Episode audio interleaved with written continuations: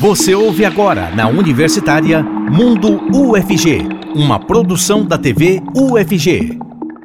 Olá pessoal, sexta-feira, dia 23 de junho e o Mundo UFG já está no ar. Especial para vocês, vamos falar sobre as tradições juninas e destacar as expressões culturais, artísticas e gastronômicas desse período. Vem com a gente, o Mundo UFG já está no ar.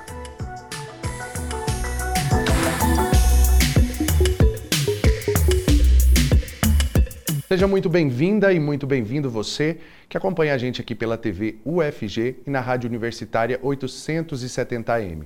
Eu sou Cássio Neves, um homem negro de pele clara, com cabelos black power e eu uso barba. E nesse bloco, o intérprete de Libras é o Diogo Marques, integrante do Labitave.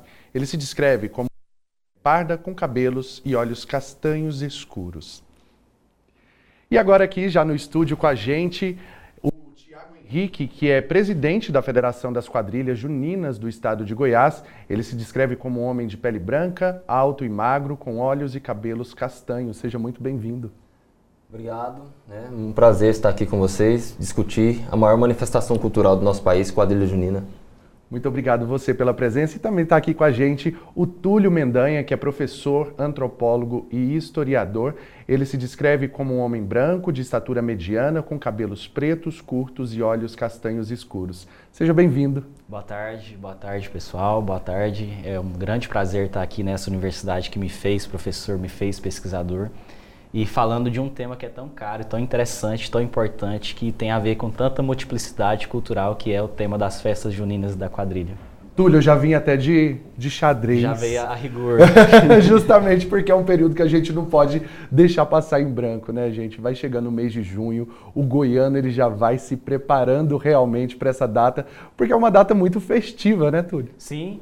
E olha, é, eu vim para cá né, pensando a respeito desse tema que a gente ia debater e fiquei pensando com meus colegas professores, a gente conversando hoje de manhã, e fiquei pensando, né, a gente fazendo uma associação, olha, é, o mais interessante no caso das festas juninas é que elas coincidem com o calendário final do semestre, quando os professores já está todo mundo ali, oh meu Deus, as férias estão chegando, então são muitos motivos para comemorar. Então tem coisa para comemorar que não falta. E aí, quando a gente fala de festa junina, existe, existe muito é, aquela, aquela tradição, existe a questão cultural mesmo, né, Tiago? Que aí a gente busca lá nos primórdios como foi que surgiu é, a festa junina. Assim, tem, tem no calendário algo que, que explica essa, essa tradição? É, na verdade, se a gente for falar de quadrilha junina, o nome quadrilha ele vem de quadrado, que era uma dança dançada em quartetos né, nos salões nobres da Europa. Né? Com a chegada da coroa portuguesa no Brasil, né, nós tivemos aqui a chegada também da dança de quadrilha junina nos salões nobres. Só que os servos que não tinham condição de ter os luxuosos vestidos dos palácios né, é, nobres, é, pegavam os retalhos que sobravam das roupas dos nobres né, e colavam na roupa. Por isso que na escola, é, que a gente vê na escola primária, é, a quadrilha junina é pintado o dente, é uma quadrilha mais caipira, um chapéu de palha que é mais tradicional, é, roupa cheia de remendo, que remete os caipiras, né, que eram os servos que trabalhavam é, para os nobres da, da, coroa portuguesa. Né? Então, por isso que tem a diferença entre a quadrilha de salão, no Rio de Janeiro tem muito isso, a quadrilha de salão e a quadrilha caipira. No Rio de Janeiro tem a distinção. O concurso de quadrilha junina lá difere entre quadrilha tradicional e quadrilha de salão. Né? No restante do país, não. As quadrilhas é, competem dentro de, de, um, de um campeonato só, que é quadrilha junina. Né? Então, com a chegada dos portugueses aqui, e com a popularização da quadrilha né, na, na, na, sociedade mais é, com a classe social menos favorecida, né, isso foi expandindo com a corrida para o oeste, né, a expansão para o oeste é, no Brasil e chegou até nós aqui. Né? Por isso que hoje a gente tem a tradição da, da, da, quadrilha junina. E por que, que tem as comidas típicas ligadas ao milho? Porque é o período da colheita do milho. Né? Então, a período do, da colheita do milho, com a, com a, com a chuva, né? vem São Pedro, tá? a ligação é, dos dogmas católicos envolvido também dos, dos santos juninos. Né? Então, por isso que a comida típica do São João é baseado no milho. Né? Então tem toda essa, essa questão da história, mas eu estou falando aqui e tem um doutor em história aqui do meu lado que pode estar tá complementando, né? Justamente, e aí, Túlio, eu quero que você explique para a gente sobre essa questão da tradição, porque é o seguinte, é, tem o casamento, tem a comida, Sim. tem todas essas, é, essas questões envolvidas né, na festa junina, e é justamente a junção delas que compõe essa festa tão bonita. O casamento, por exemplo, que é, que é celebrado dentro da festa junina, Vem de onde isso? Então, é, falar sobre festas juninas, falar sobre quadrilha, sobre festas de São João, é falar sobre a multiplicidade cultural do nosso país, né? sobre toda a miscigenação que nos compôs e que nos constitui enquanto, enquanto nação.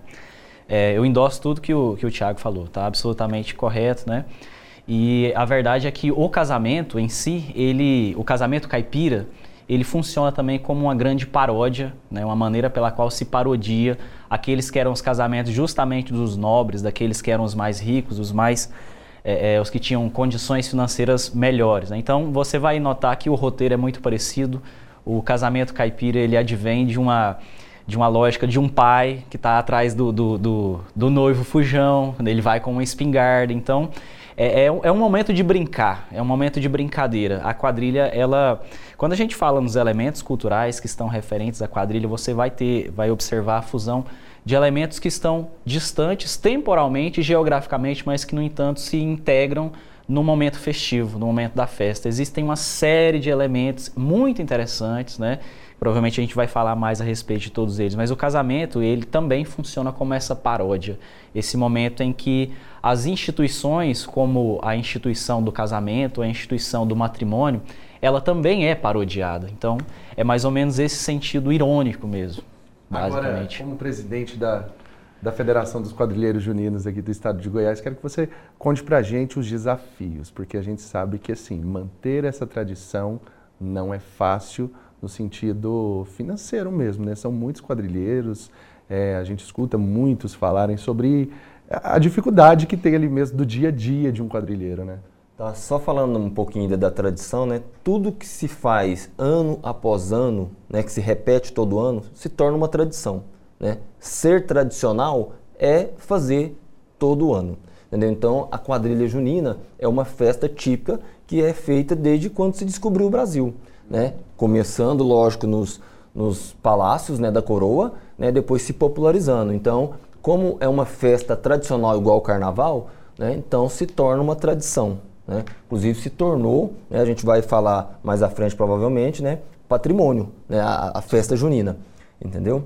Então, é, falando sobre os desafios de manter a tradição, de manter a, a vivência da, da, das quadrilhas juninas, a gente esbarra principalmente em políticas públicas voltadas para manutenção do São João, para manutenção da festa popular que é as quadrilhas juninas, né?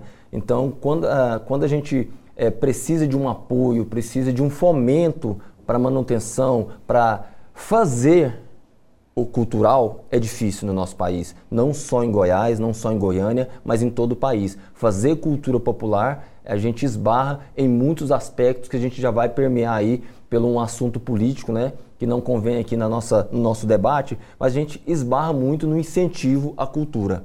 Né? Em Goiânia a gente tem a lei de incentivo à cultura, mas que não atende a todas as quadrilhas, não atende a todo o público, mas já existe, já é um início. Né? Uhum. Então, quando a gente, se, a gente fala das dificuldades, a gente esbarra principalmente em fazer um figurino, em fazer um cenário, em dar é, condições para aquela pessoa que quer fazer cultura junina, quer dançar quadrilha, chegar até os ensaios. Né? Tem pessoas que a gente trabalha quadrilha junina, a maioria delas são na periferia. Então, é, tem pessoas que não têm condições de bancar um figurino, de bancar, fazer parte de um São João. Então, poder fazer junino, ser fazedor de cultura em nosso país é muito difícil. Então, a gente é, tem a Federação das Quadrilhas Juninas para ser a voz do quadrilheiro, para representar os quadrilheiros perante o poder público para conquistar o nosso espaço, o nosso reconhecimento e poder manter a cultura junina. Porque o professor aqui falou muito bem, a cultura junina é uma identidade de um povo. Se a gente não tem cultura, a gente não tem identidade. Então a gente precisa manter né, a nossa identidade e a nossa cultura.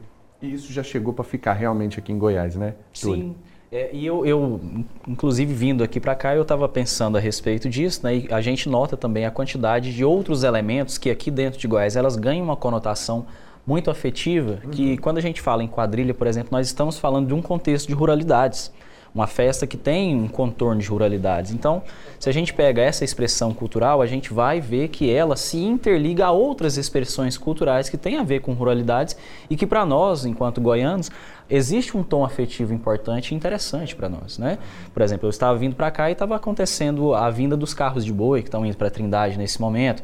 Quando o, o Tiago diz que fazer cultura é, e principalmente cultura popular é difícil, é no sentido de que, às vezes, também as próprias instituições sociais elas esbarram nesse momento em que cultura e cultura popular, às vezes, estabelece uma distinção.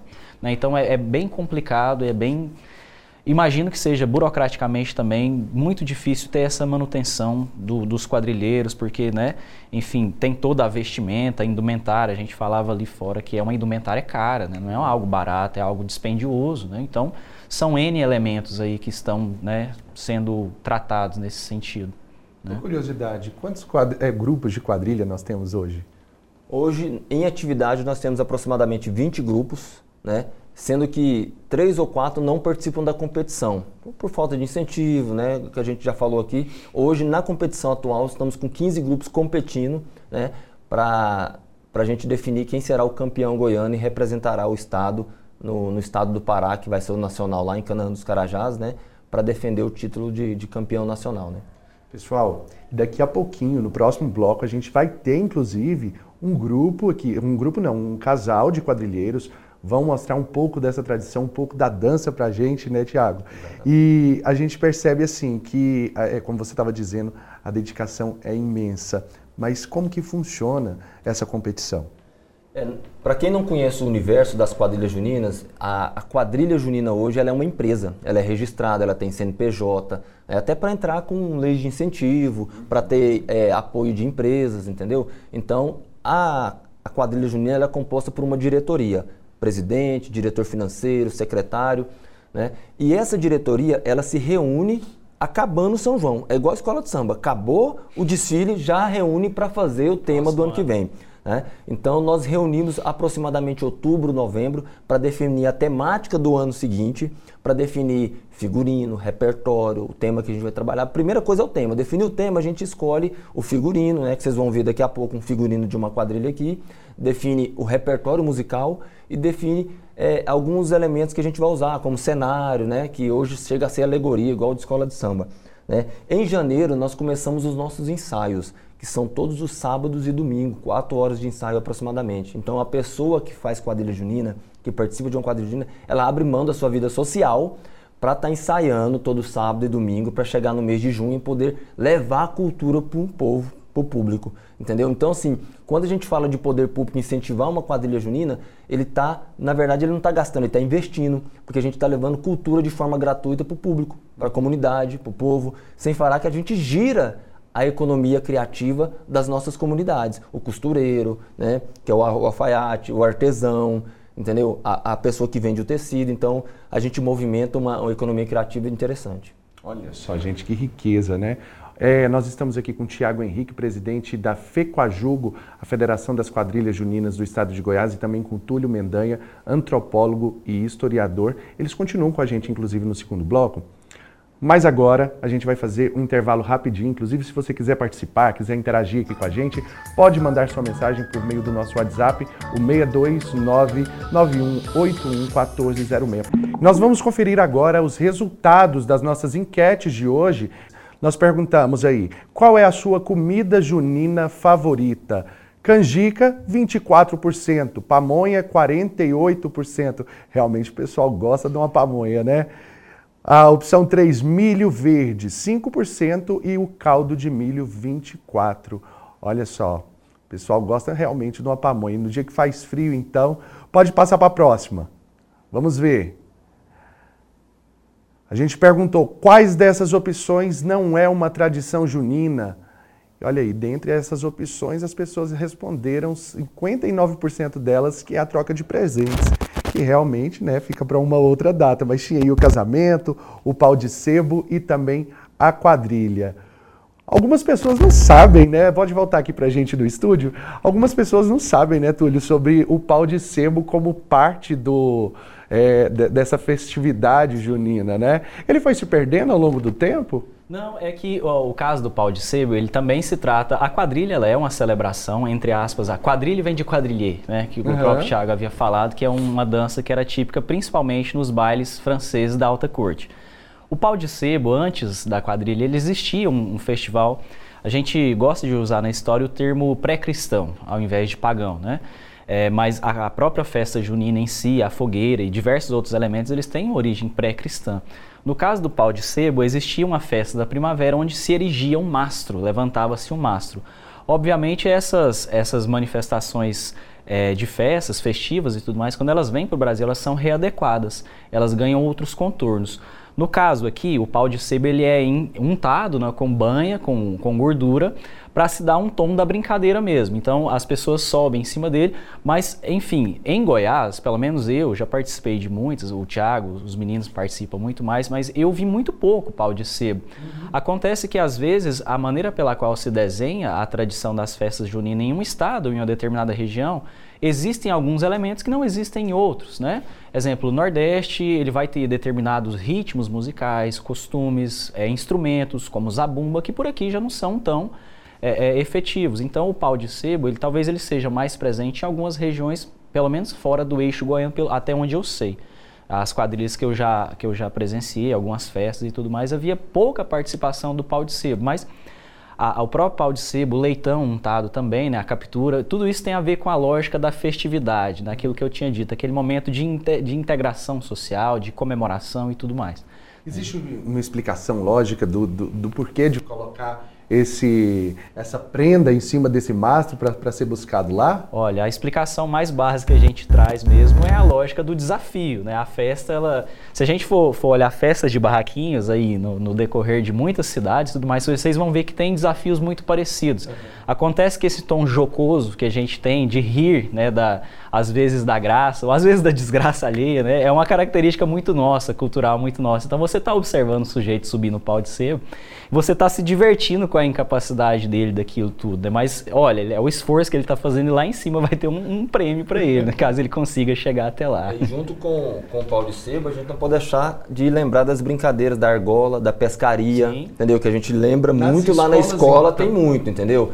Mas a gente vê nas festas de interior, que a gente costuma chamar de quermesse, né? É outro nome que vem Isso. se perdendo, né? A, a quermesse tem muitas essas brincadeiras, né? Então, assim, o pau de sebo é uma brincadeira também. Né, para o casamento, o caipira casamento é uma também. brincadeira também, entendeu? Então, é, a parte da cultura ela tem que ser um lazer, até uma, tem que ser uma coisa assim que te traga é, um, um tom irônico também né, para algumas situações. Agora, o pau de fita está é, é, tá presente pelo menos nas escolas, sim, né? Sim. A gente percebe que, que é aquela dança muito bonita e que tem que ter ali todo, todo um jogo de cintura também, porque é. senão aquilo não cria o traçado perfeito e é bonito de ver justamente quando se cria aquele traçado perfeito, sim. né? É, e, e, só é, emendando isso que a gente estava dizendo, exemplo, né? Para a gente ver como é que as manifestações culturais elas se dão de um desenho em um lugar e depois elas se modificam em outro. O pinhão, né, o pinhão não, perdão, o quentão. Uhum. Quentão, ela é uma readequação da maneira pela qual, no caso Portugal, tomava-se vinho quente. Então, aqui é readequado com a utilidade da cachaça e de especiarias. Né? Então, mas em Portugal, na Europa, Península Ibérica, a maneira pela qual se consome essa bebida quente era com outra bebida. Aqui ganha outros ares, até porque a cachaça é algo muito brasileiro também. Né? Então, as manifestações vão se readequando geograficamente, e né, simbolicamente. Chega Goiás, aí, aí que realmente a cachaça. e a gente tem que entender que o nosso país é um país continental. Entendeu? Então, Sim. assim, a gente vai ter uma bebida, uma comida lá no Nordeste, lá no Ceará, entendeu? No Maranhão, que talvez em Goiás, São Paulo já é outra, outra situação, até por causa do clima, uhum. entendeu? A gente está num clima tropical, equatorial lá em cima, chega aqui já é um clima mais temperado, entendeu? Então muda a questão da culinária, a questão da bebida. A gente sabe que a água da cerveja em São Paulo, em Goiás já é diferente, é diferente. já muda o gosto da cerveja. Então você imagina comidas, bebidas, entendeu? Então, por ser um país é, de tamanho continental, a gente tem que lembrar que pode mudar algumas questões cultural. A gente, até o sotaque é diferente dentro do próprio país, uhum. né? A questão de, de comidas, né? Uma, uma, galinha cozida aqui, né? Galinha cozida lá no Nordeste, é galinha guisada, sim, entendeu? Sim. Então você a vê... Vai ganhando, então, país. aquela regionalização. Isso. Por mais que tenha ali é, uma parte muito rica da, da, da tradição, mas vai regionalizando Exatamente. também. A gente tem uma dificuldade muito grande de fazer o nacional de quadrilhas, de escolher a melhor quadrilha do Brasil, porque assim, a gente tem que respeitar as características. Uma quadrilha lá de Roraima, se você assistir uma quadrilha de Roraima, uma de Minas, do Ceará e de Goiás, você vai, você vai ficar muito apaixonado na diversidade cultural do nosso país. Aí, qual que é melhor? Não tem a melhor. Cada um é melhor dentro da sua característica. Sim. Inclusive o Vinícius, Vinícius lá do Jardim Goiás. Um abraço para você, viu, Vinícius? Participando aqui com a gente por meio do nosso WhatsApp. Ele pergunta assim: quais são os principais estilos de dança presentes nas festas juninas? Isso, a, a gente tem principalmente o forró e o rastapé. Uhum. Né? É a base da quadrilha junina. Entendeu? Mas com a modernização das nossas quadrilhas de competição, a gente pe pegou e trouxe agora, dependendo da temática da quadrilha, a gente traz o rock para a quadrilha, mas põe em rastapé. Olha só, até Entendeu? o rock tem Isso. entrado. A gente tem visto até, até o TikTok entrando, gente, mas é, aí, já, já perde aí já muito, perde um né? Da essência, aí né? já perde muito Inclusive, da dentro essência. do regulamento Ele... a gente não permite o uso desse tipo de elemento, né? Uhum. Ele pergunta aqui, inclusive, quais são os passos básicos das danças juninas mais conhecidas? É, a gente traz, inclusive no regulamento da, da, da, Federação das Quadrilhas Juninas do Estado de Goiás e da Confebra, que é a Confederação Brasileira, que a quadrilha tem que ter pelo menos cinco passos tradicionais. O túnel, a roda, é, segue passeio, entendeu? É, a questão do casamento é um passo tradicional, entendeu? Que tem que ter. Então a gente coloca elementos, né? Olha a chuva. Então são passos tradicionais que a gente dança lá na escola, uhum. né, no primário, lembra, né? né? Entendeu? Que a gente faz questão de manter essa essência. Ah, pode evoluir a quadrilha? Pode evoluir, porque tudo se evolui, mas a gente é, é prima por manter uma certa tradição para não perder a essência da quadrilha junina. Não, e é curioso isso que o, que o Thiago está dizendo, por exemplo, no caso dos passos, né, a própria nomenclatura de alguns passos ele tem essa ascendência francesa. Anarrier, né, é, isso, tudo, tudo isso é de origem francesa, né? Então, então é porque a dança nasceu lá na França. Que aí... Na verdade, o que se diz é que a dança em si ela tinha origem na Inglaterra, na hum. festa dos campesinos. Na França, ela ganha um contorno tanto quanto mais elitista quando ela é transferida, é rebatizada de quadrilhê, e ela vai para os salões da alta corte. Né? E aí esses, essas terminologias então francesas Sim, elas são readequadas. Né? O Brasil era muito francófilo, né? Há pouco tempo que a gente se transformou em um país que tem muito mais inspiração inglesa, da língua inglesa, mas no decorrer de boa parte do século XIX, na verdade todo o século XIX e uma parte do século XX, a nossa principal orientação é, epistêmica e, e, científica era mais francesa mesmo. O que se lia era mais eram os franceses. Então a gente fica com algumas tradições, sim.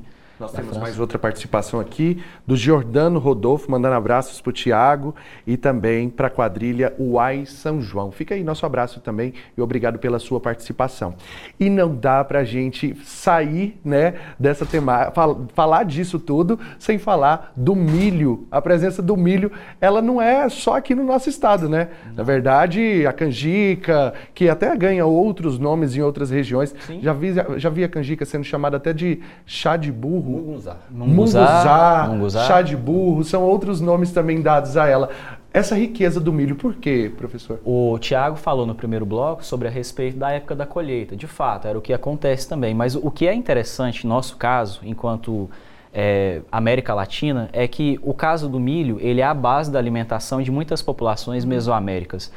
E a, a celebração em si, a, a alta quantidade de alimentos produzidos com a base do milho. Ah, na enquete, quase todos os alimentos ali, na verdade todos, né? São a base de milho. Ah, o caldo sim, de milho, sim. Pamonha. a pamonha, a, pamonha cural, né? a cural e tá tudo, tudo, mais. E o, o, milho, ele, ele é um alimento que tinha uma simbologia muito profunda para os povos mesoaméricos, os astecas, os incas e tudo mais. Então, essa essa estrita relação entre o milho e as quadrilhas, ela tem a ver com a nossa maneira também pela qual nós herdamos dos nossos indígenas, né? A, a, a, alta relação, a proximidade muito grande de nós com o milho. Além de que tem a ver com aquilo que o Tiago tinha dito, que tem a ver com o período específico da colheita do milho. Obviamente que hoje, né, com a, o avanço da tecnologia, tecnologia na, no campo, o milho é colhido em outras épocas, mas antes, entre, principalmente entre as populações rurais ou indígenas, estritamente nesse período, né, no período de junho, julho e tudo mais. Túlio, Tiago, a gente falando disso também, não tem como não ter uma dança, né? Para a gente Exatamente. mostrar para essa galera, mostrar como é que funciona. Inclusive, eu vou pedir a licença de vocês, vou pegar o microfone ali, para a gente entrevistar essa galera que está aqui com a gente. Tudo bem? Vou passar o microfone, vocês podem ir trocando entre vocês para a gente falar um pouquinho com vocês. Então, qual que é seu nome? Pra gente... Meu nome é Emily. Emily. E o dele? É, Gabriel. Gabriel. Vocês já estão na dança da quadrilha há quanto tempo? Eu comecei ano passado, mas eu acompanho desde criança. Desde criança? Bem pequenininho eu acompanho, porque meu padrasto, minha mãe sempre foi do mundo junino. E você? Eu também, a convite de uma amiga, já tem uns sete anos que eu faço parte disso. Estou no meio, dançando, ajudando as outras quadrilhas também quando eu não, não estava dançando, né? E estamos aí, mais um ano firme. E depois que começa é assim, é paixão que não dá realmente para sair do calendário. É realmente né? difícil, não dá para abandonar assim do dia para noite. Ano passado mesmo que eu não pude dançar, nossa, dá até um aperto no peito. É então eu imagino que assim, durante saudade. esse período aí da pandemia que todo nossa, mundo ficou distanciado dessa festança foi complicado. Sim. Mas bora deixar de papo e deixar o espaço para vocês dançarem, porque é isso que a gente quer ver, né, pessoal? Então vamos lá? Fiquem à vontade. Solta o som aí, pessoal.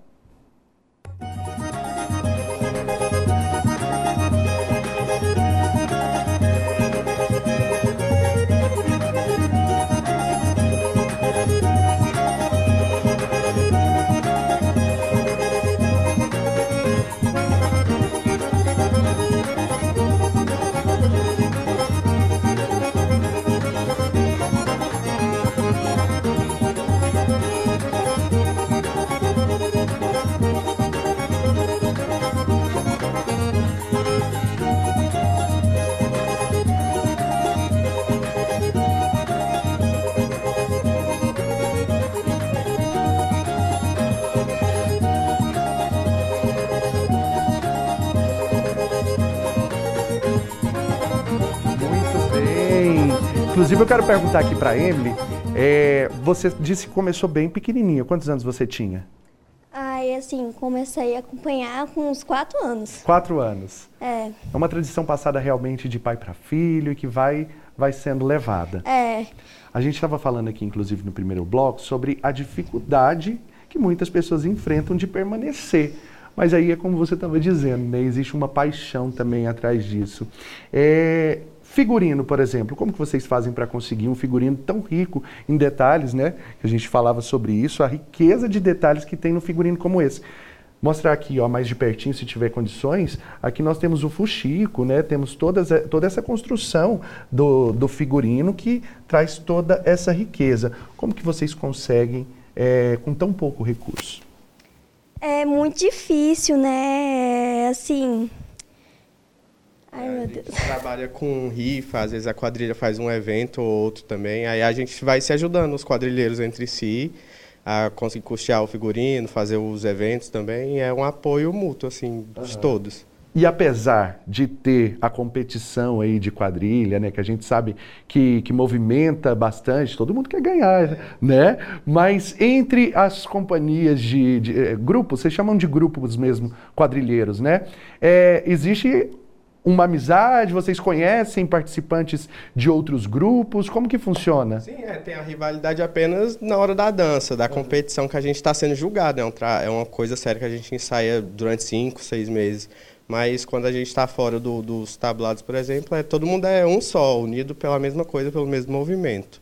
Não tem essa distinção assim de melhor nem pior, cada um entrega o melhor que tem na condição que tem, né?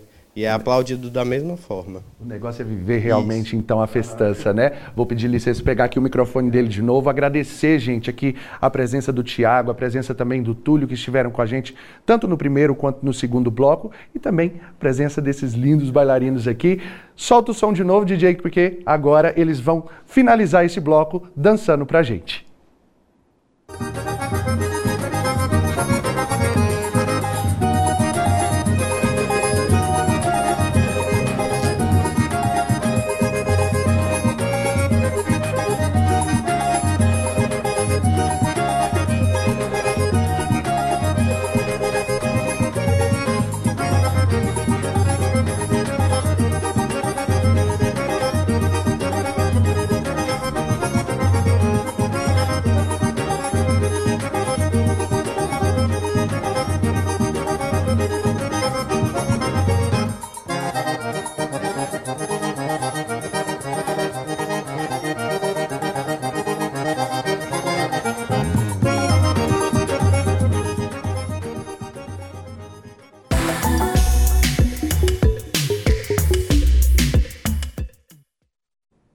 Já voltamos e agora, pessoal, eu quero falar para vocês que nesse sábado acontece o curso de produção de cerveja artesanal promovido pelo projeto de extensão Cervejamos da Escola de Agronomia. Para se formar melhor, a gente conversa agora com Francielo Vendrúsculo, professor da Escola de Agronomia. Ele se identifica como um homem branco, calvo, de barba grisalha. E aí, minhas boas-vindas ao senhor, seja muito bem-vindo e já comece falando para a gente é, sobre o curso, como que vai funcionar. Boa tarde, Cássio, boa tarde a todos os telespectadores. Também agradeço pelo, pelo convite de, de poder divulgar um pouquinho as atividades do projeto. Neste sábado, ocorrerá o curso de produção de cervejas artesanais no Laboratório de Processamento de Vegetais da, da UFG, Neste curso, a gente aborda uh, os principais ingredientes e suas funções utilizados na produção de cerveja, um conteúdo inicialmente teórico, e na parte da tarde, por volta aí com uma duração aproximada de 4 a 5 horas, a gente executa a parte prática, desde a moagem do malte, todo o processo do cozimento, filtração, utilização do, do lúpulo, falamos também sobre a fermentação e o engarrafamento de, de cerveja. Professor, e o que é o projeto Cervejamos? Como ele nasceu? O projeto Cervejamos, ele nasceu com a, com a intenção de divulgar um pouco mais sobre a arte da cerveja artesanal. É, eu sou da região sul do, do país e lá é um pouco mais comum você produzir as suas bebidas artesanais. E ao chegar aqui no Centro-Oeste, eu percebi que essa arte não era tão divulgada, tão executada. E no ano de 2018, eu criei o projeto de extensão, chamado de Cervejamos. Eu conto também com a participação de, de alunos de, de graduação, que me auxiliam nas, nas atividades rotineiras. E os principais objetivos são estes, né? Divulgar um pouco da, da cultura da cerveja artesanal, é, formar também os, os iniciantes, né, que têm vontade e desejam produzir as suas próprias cervejas, e ao mesmo tempo mostrar um pouquinho do potencial da, da UFG a toda a comunidade da, da Grande Goiânia, né, da região metropolitana. Além do curso de sábado, quais são os outros cursos que vocês desenvolvem? A gente também promove algumas palestras. Na semana passada, nós ofertamos uma palestra sobre as principais diferenças entre as cervejas artesanais e as cervejas industriais. Também foi promovida na, na escola de, de agronomia. A gente também desenvolve algumas visitas técnicas em parceria com as cervejarias. É o momento em que a gente consegue entrar na, na indústria, levar com que fazer com que essas pessoas conheçam um pouco mais do processo industrial e também, às vezes, a gente participa de alguns concursos né, com, a, com a nossa equipe, com os alunos, onde eles acabam tendo uma motivação para participar de concursos das cervejas artesanais, concorrendo aí com as suas próprias invenções. E, paralelamente a isto, a gente também executa as aulas, né, as aulas práticas, então está atrelado a, ao ensino, e também algumas atividades de pesquisa, como os trabalhos de conclusão de curso, algumas dissertações e podendo estender até os trabalhos de, de doutoramento. Convite para o pessoal, valor, quem pode participar, quando vai ser, tudo certinho, para quem tiver interesse, então, não deixar de participar. Então, o curso ele ocorre amanhã, dia 24 de junho, a partir das 8 horas, na Escola de Agronomia, é, o custo é de R$ reais e os interessados a se inscreverem, entrem no Instagram do projeto Cervejamos, cervejamos.ufg e preencham lá com os dados o formulário que está com um link na bio, que a gente entrará em contato para informar sobre o, o procedimento aí da, de, de inscrições. Professor Francielo Vendrúsculo, da Escola de Agronomia, muito obrigado pela participação do senhor e sucesso aí. Realmente, você que estiver nos assistindo também, fique à vontade para fazer a inscrição e participar. Aproveitem. E a Secretaria de Inclusão da UFG preparou uma programação todinha voltada ao mês do orgulho LGBT QIAPN+, E é sobre isso que vamos conferir agora com a Ana Clelma. Nós estamos aqui na Feira da Diversidade, que faz parte da programação do Mês do Orgulho LGBTQIAPN+, promovido pela Secretaria de Inclusão da UFG. Eu vou te contar mais sobre isso. Antes, claro, eu faço a minha autodescrição. Eu sou a Ana Clelma, uma mulher negra de pele clara, tenho cabelos pretos, cacheados, logo abaixo dos ombros. E aqui comigo hoje a gente recebe a professora Kellen Cristina, que é da Diretoria de Mulheres e Diversidade tudo bem, professora? Seja bem-vinda aqui ao nosso programa e conta para a gente mais sobre essa programação, né, no mês de junho, aqui promovido pela universidade. Bom dia. É, essa programação do mês do orgulho LGBTQIAPN+, foi pensada é, como uma forma também de visibilidade né, dessas pessoas dentro da instituição e a programação ela foi pensada mais para o final do mês, né, ou seja, desde o dia 20, agora na próxima semana nós teremos no dia 26 oficinas de autocuidado voltadas a pessoas LGBT, que será acontecerá na Secretaria de Inclusão pela manhã e no período da tarde. Essas oficinas vão ser promovidas pela, pelo CIAS, né? E uh, teremos também no dia 26, segunda-feira, o Cine Debate, que vai acontecer no auditório da UFG, né, é, no setor universitário e vai ser uh, vai ser um cine debate sobre o, o filme Bicha Travesti é, e teremos também um coffee break nesse momento, né? Então vamos ter um debate, o filme e um coffee break. E sem contar que dia 25, domingo, a gente tem a parada LGBTQIAPN+, e contamos com todo mundo lá também. Perfeito, professora. No início você falou um pouquinho da importância né, de promover aí essas ações e eu queria que você falasse um pouco, enquanto diretora né, é, da SIM, a, a, a, importância de promover tudo isso, não só no mês de junho, né, quais ações que a universidade tem promovido é, em prol da, universidade, da diversidade, não só no mês de junho. Isso. A gente tem pensado essa programação mais intensificada nesse mês, né? Mas ao longo do ano a gente tem feito algumas ações mais voltadas e pensadas para a população LGBT e uh, nós entendemos essas ações é, como sendo fundamentais para que a gente dê visibilidade a essas pessoas, para que a gente, para que também se, seja uma ação política, né? Que vise é, é, levantar questões que são fundamentais fundamentais dessa população, como, por exemplo, é, garantia de direitos, né? garantia de direito à vida, que é fundamental.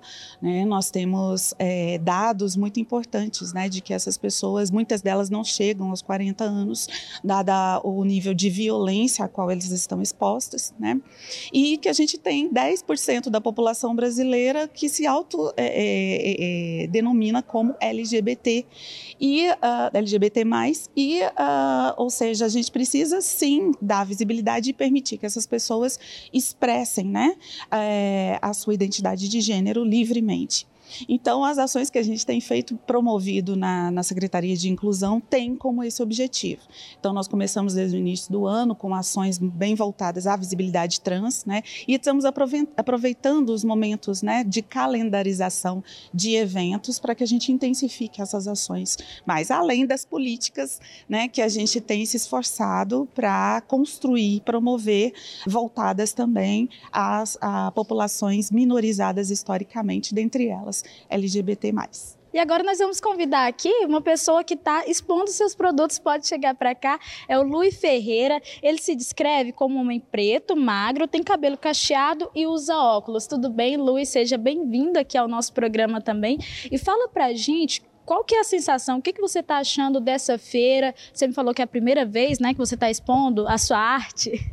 É, bom dia. Sim, essa é a primeira vez que estou expondo as minhas artes. Essa feira está sendo muito rica para mim, porque como a universidade abriu esse espaço para eu expor aquilo que eu crio há tanto tempo, e é tão bom saber que as pessoas gostam de ver aquilo que eu produzo. E eu acho que é muito importante ter esse tipo de evento, porque faz com que a universidade seja um local seguro. Eu me sinto muito bem tendo esse tipo de afirmação aqui, e durante a universidade, a minha graduação, eu acho que ajudou bastante a outras pessoas também se sentirem bem abertas, porque muitas pessoas que fazem parte da da comunidade LGBT é, não se sentem seguros na sociedade como um todo, tanto em casa quanto na rua. Então, acredito que esse tipo de evento, esse tipo de ação afirmativa ajuda bastante as pessoas a se sentirem bem em ser quem elas são de verdade. Certo, Lu, e há oito anos você desenha, né? E a primeira vez que você está expondo aqui numa feira. Me conta um pouco também, além da importância que você falou aqui de estar tá expondo, qual foi o feedback que você recebeu das pessoas? Você recebeu muitos elogios? Como foi? Então, esse feedback eu fiquei muito impressionado, porque como uma pessoa que trabalha com criatividade, não somente artistas, mas a gente sempre se sente um pouco inseguro com aquilo que a gente produz, porque sai muito da gente, é um trabalho muito interno, muito introspectivo. Então, expor os trabalhos, saber que as pessoas gostam, é muito gratificante. As pessoas estão dando um feedback muito positivo e está me incentivando bastante cada vez mais a expor a minha arte para o mundo ver. Certo, Lui, muito sucesso para você, tá? Que você tenha muito mais elogios aí na sua carreira que está se iniciando aí agora aqui na feira. E a programação, como bem foi dito aqui, é, do mês do orgulho LGBTQIAPN+, continua. Então continue acompanhando aí toda a programação no site da Sim, vai estar tá lá disponível, viu? é sin.ufg.br. Acesse e confira toda a programação. E agora eu quero te contar sobre a, a, primeira feira dos produtores da agricultura familiar, que será realizada neste domingo em Aparecida de Goiânia, no espaço de convivência do Viveiro Cerrado, no setor Mansões Paraíso. Vai ser entre as 8 horas da manhã e 1 da tarde. Os visitantes podem conferir dezenas de barraquinhas de hortifruti, gastronomia e artesanato. A FEPAGRE é uma realização da Secretaria de Meio Ambiente e Sustentabilidade e da FAEG Jovem Aparecida, com o apoio do Sindicato Rural de Goiânia, do CREA Goiás, do Instituto Plantadores de Água e da UFG Campus Aparecida. O objetivo da iniciativa é fomentar iniciativas econômicas sustentáveis, mudanças de consumo e a criatividade. E para a gente encerrar o programa, vamos conferir a agenda de eventos, ações e editais da UFG.